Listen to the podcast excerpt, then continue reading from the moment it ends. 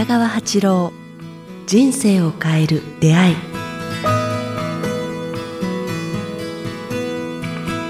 こんにちは早川洋平です。北川八郎人生を変える出会い。今日は第33回をお届けします。北川先生よろしくお願いします。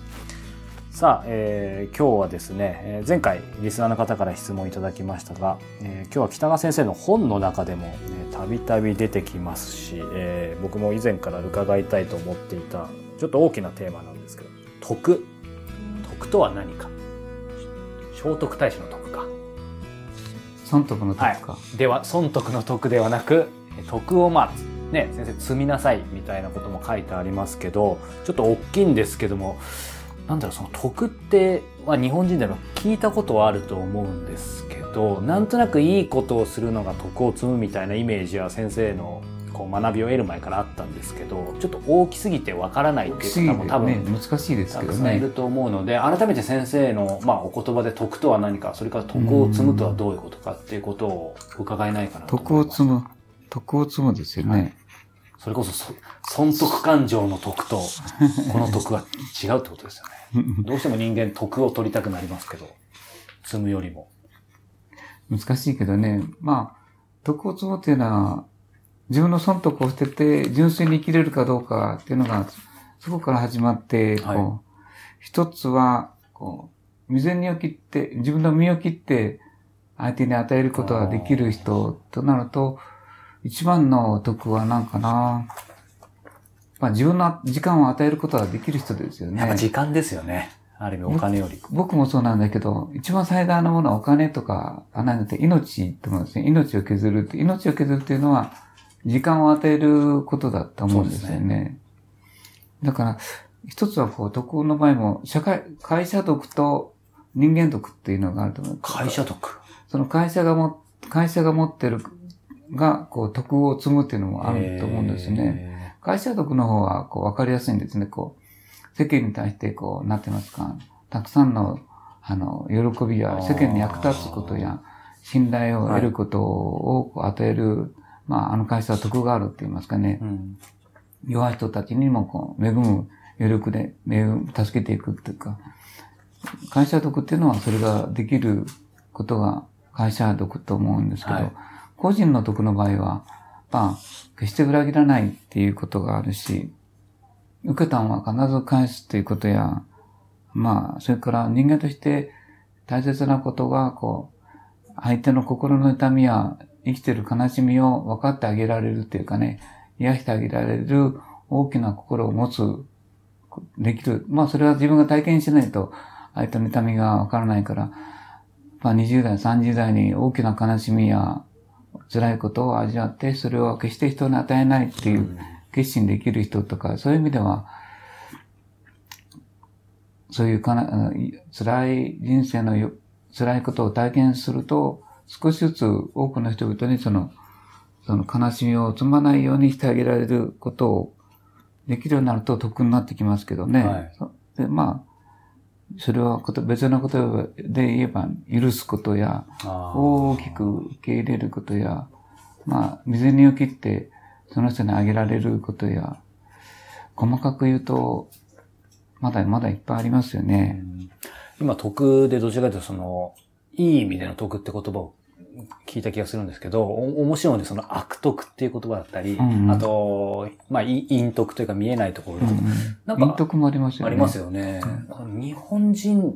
日本ならではのこれなんか概念なんですか？それとも中国とかから？あるのあかなそのことはよくわかんないけども、陰徳っていうのはやっぱ昔の日本、昔から言われてますね。こうまあ、あの、トトイレ掃除するときに旗を持って、なんか、ハッピーを着て、あの、公園の掃除をするっていうのは売名行為になるけど、そうではなくて、やっぱり、はい。あの、み、みんなとするときでもそういうことになって、ね、あの、共にこう、甘い派手にこうするんじゃなくて、きちんといつの間にか、あの、公園やはい。公衆のトイレをこう、きれいにして回ってる方たちがいっぱいいらっしゃいますよね。旗を掲げないで人に施すというのも、あの、陰徳、まあ、徳その徳の一つですよね。はいいつも親切に善意を持つっていうのは、徳につながるんではないかな。人を助けようとか、はいあ悲しみを救ってあげようとかすることでいいんではないかなと思いますね。今お話がってて、あの、徳とは何かって少しつかめた気がするんですけど、じゃあそこから僕らが実際日々どうやって、まあどうやってというか徳を積むかっていう、僕もその、自分の中でもっと落としてて、さっきの、まあちょっと、あの、シャレみたいな話ですけど、どれだけ損得の得どれだけ得をするかよりどれだけ得を詰めるかって自分の好きな言葉で取ってるんですけど、必ず何か選択肢があるときに、やっぱり自分の身も可愛いところもあるし、いろいろ考えちゃうから、なんかバランス取りながらみたいな風にやっちゃうんですけど、なんかそういう中でもちょっとずつシフトしていければいいんですかね。なんか完全にもう、自分を捨ててって、やっぱりなかなかまだまだ難しいっていうところが正直あるんですけど。そういう人は、こう、やっぱ、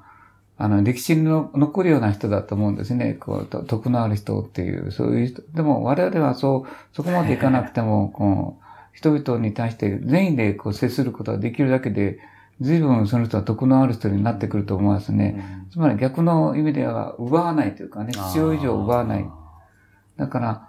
あもらった以上のものを少し書いてあげられる人とか、はい、あ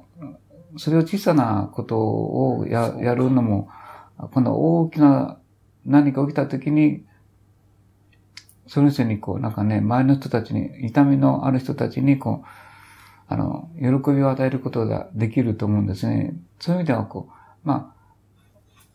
見えない部分で言えば励ましとか、はい、勇気とか、いつも声かけられる人だと思うんですね。して逆に言えば、さっきの、先週のあれじゃないけど、決して怒りを、あの、相手に向けないか、もしくは向け続けないというかね、あ行為をこう先にこう、持つように生きていこうっていうか、か争いのない世界や平和が好きという、まあ、そういうような、持つことができれば、それは得につながっていくような感じがしますけどね。じゃあ本当にもう、ちょっとしたことの積み重ねって感じですね。大きなことだけじゃなくて。裏切らないでっていうか、自分の利を優先しないで、人に与えられる人、その与え、何を与えるかって言ったら、時間と思いやりだと思うんですよね。意外とお金じゃないうん、お金ではないと思いますね。お金与えると、特に計算があったり、こう、返してくれないとかなったりするので、もらった方もそれを大事に使わな、使い切れないこともありますけどね。まあ、その、場合場合によって違ってくるけれども、あんまりお金ではなくて、やっぱり励ましや努力や、ずっと人を紹介することや、あなんかそういう、あの、行政のなんかを助けをあんで、呼んであげられるに保証人になってあげることとか、はい小さなことでいいと思うけれども、まあ、この問題ももう一度考え直さない、直さないといけないので、あの、人生読っていうのは大事ですよね。まず許す、受け入れる。はい、与えることができる人。善意ですね、善意。やっぱ中心は善意を持って生きて、なんか、自分の人生時間を与えることができるって言いますかね。確かに時間は、そうですね。一番自分のなかなかそれはできないけど、そそれ別の言葉で言えば、救救うことや裏切らないことや、はい、友達の悪口を一切言わないっていうかね、何があってもこう、裏切られてもその人を、なんかその背景を読んで、はい、その人を責めないっていうのかね、そういう人たちは昔からこう、親分みたいな人になってきましたね。徳のある人って、あの人は受け入れ、懐太いっていうかね。はいはい男で言えば懐太い人で、女性で言えば、こう、恵みをたくさんくれる人だと思うんですね。先生ご自身の中でそういう気づきっていうのはやっぱり、あれですか、もう断食した時ぐらいから。いや、やっぱね、あの、20代、30代に自分自身がすごい、すごく切ないぐらいこう、苦しんだ時期って言いますかね。貧乏で、えー、なんか、自分の心は歪で、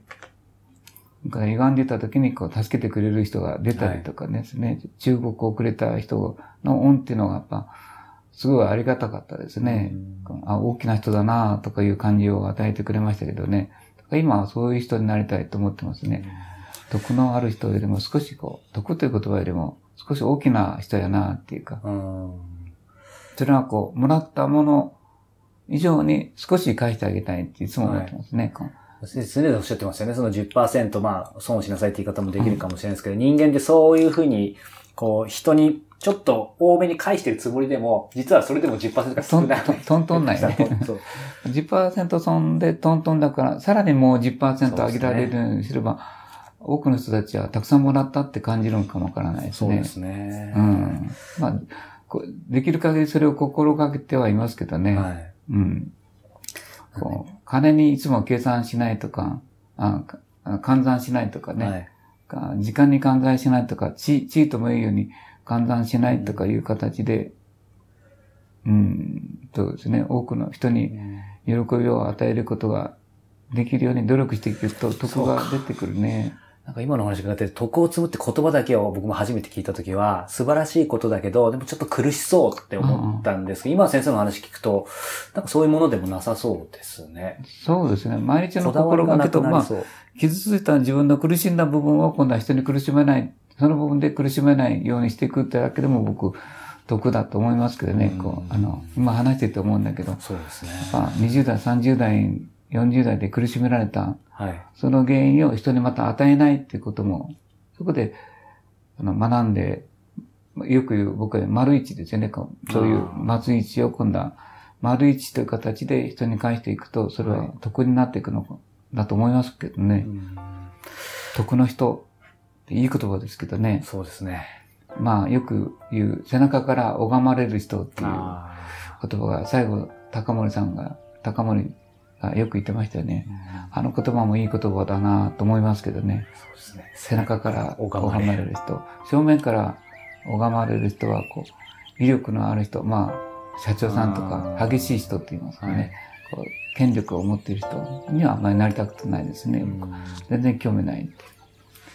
さあ、ということで、今日は徳とは何か、徳を皆さんもちょっと考えてみて、また質問ください。まだまだね、深い話もできそうですが。さあ、えーこの番組では皆様からの質問を、えー引き続き募集しております。質問がある方は、えーこちらのメールアドレス、すべてアルファベット小文字で、北川アットマークキクタス .jp、